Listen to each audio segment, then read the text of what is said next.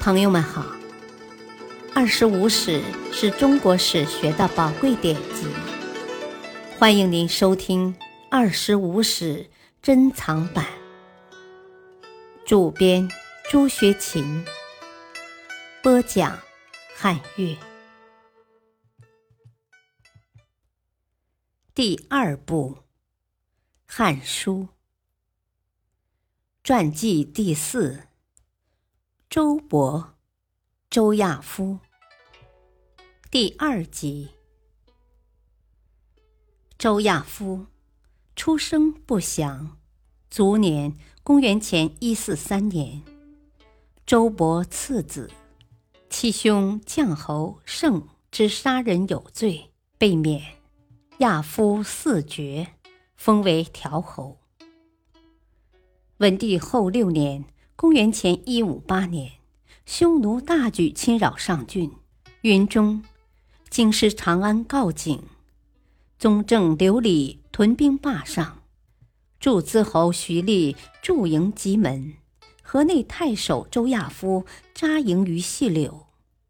汉文帝御驾亲征，犒劳军士，视察军营。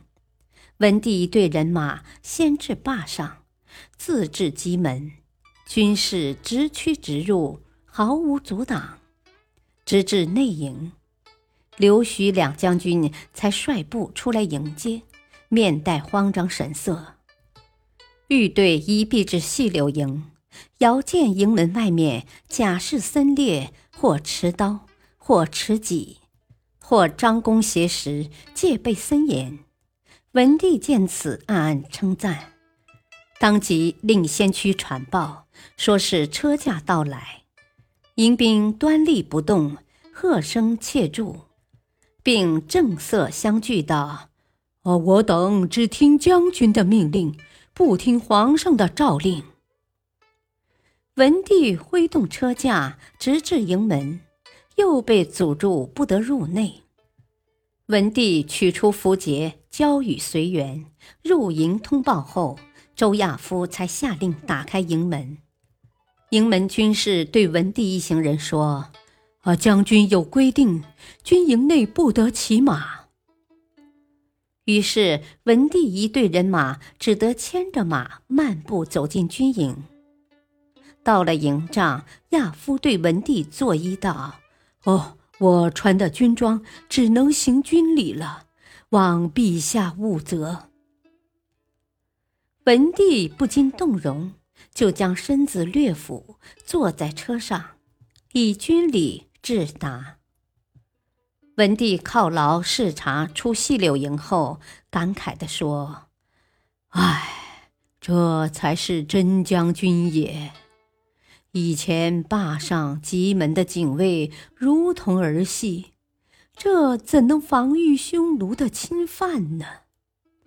而周亚夫的军营戒备如此森严，匈奴兵能打进来吗？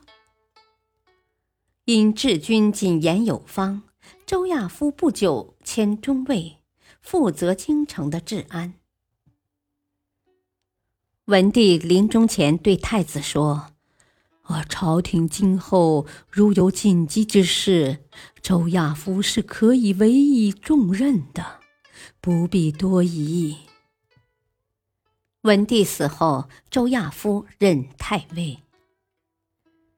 景帝前三年（公元前一五四年），吴王刘濞联合楚等七国反汉，七国联军发兵西进，破梁军与击毙。梁国吃紧，多次派人至中央求援。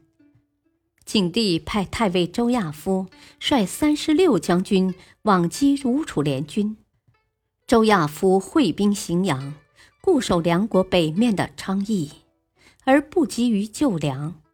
后以轻兵南下，夺取泗水入淮之口，截断吴楚粮道，使其陷入困境。吴楚多是步兵，利于险阻。汉军多为车骑，立于平地。战事在淮北平地进行，吴军居于不利地位。梁国坚守睢阳（今河南商丘），吴军也无法越过。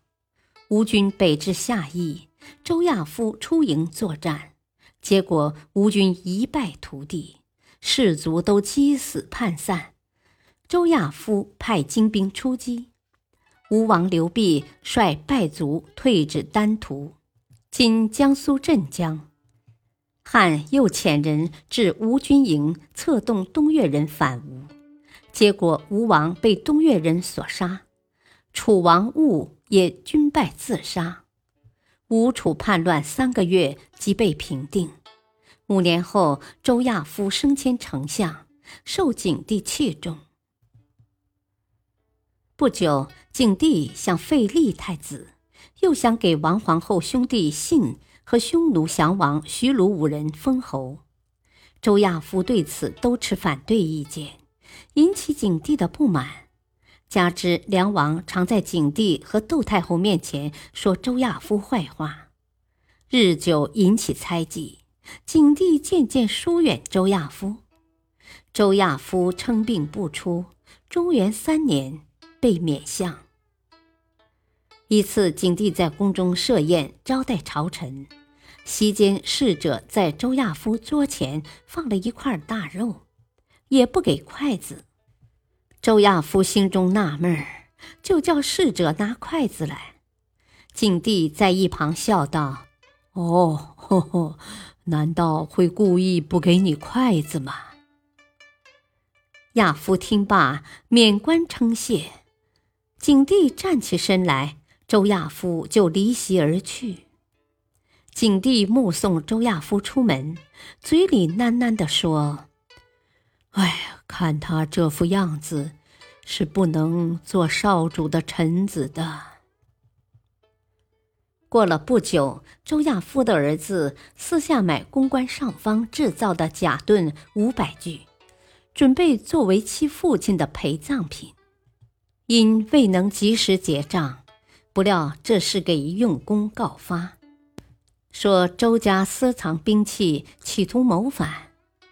廷尉讯问周亚夫为何要买兵器谋反，他苦笑地说：“哦，呵呵，这是给我死后用的脏器，怎能说是谋反呢？”那位官吏说。我你即使不想在地上造反，也想到阴间去造反。周亚夫听罢，无言以对，后绝食五天，呕血而死。平周勃、周亚夫父子对西汉王朝是有功的人物。可是这两个重臣却都因细微琐事得罪文景父子下狱，亚夫还于狱中绝食而死。看来文景两地有乃父遗风，对掌兵权的重臣绝对不放心，必欲除之而后快。感谢收听，下期播讲。传记第五，叔孙通陆贾，敬请收听，再会。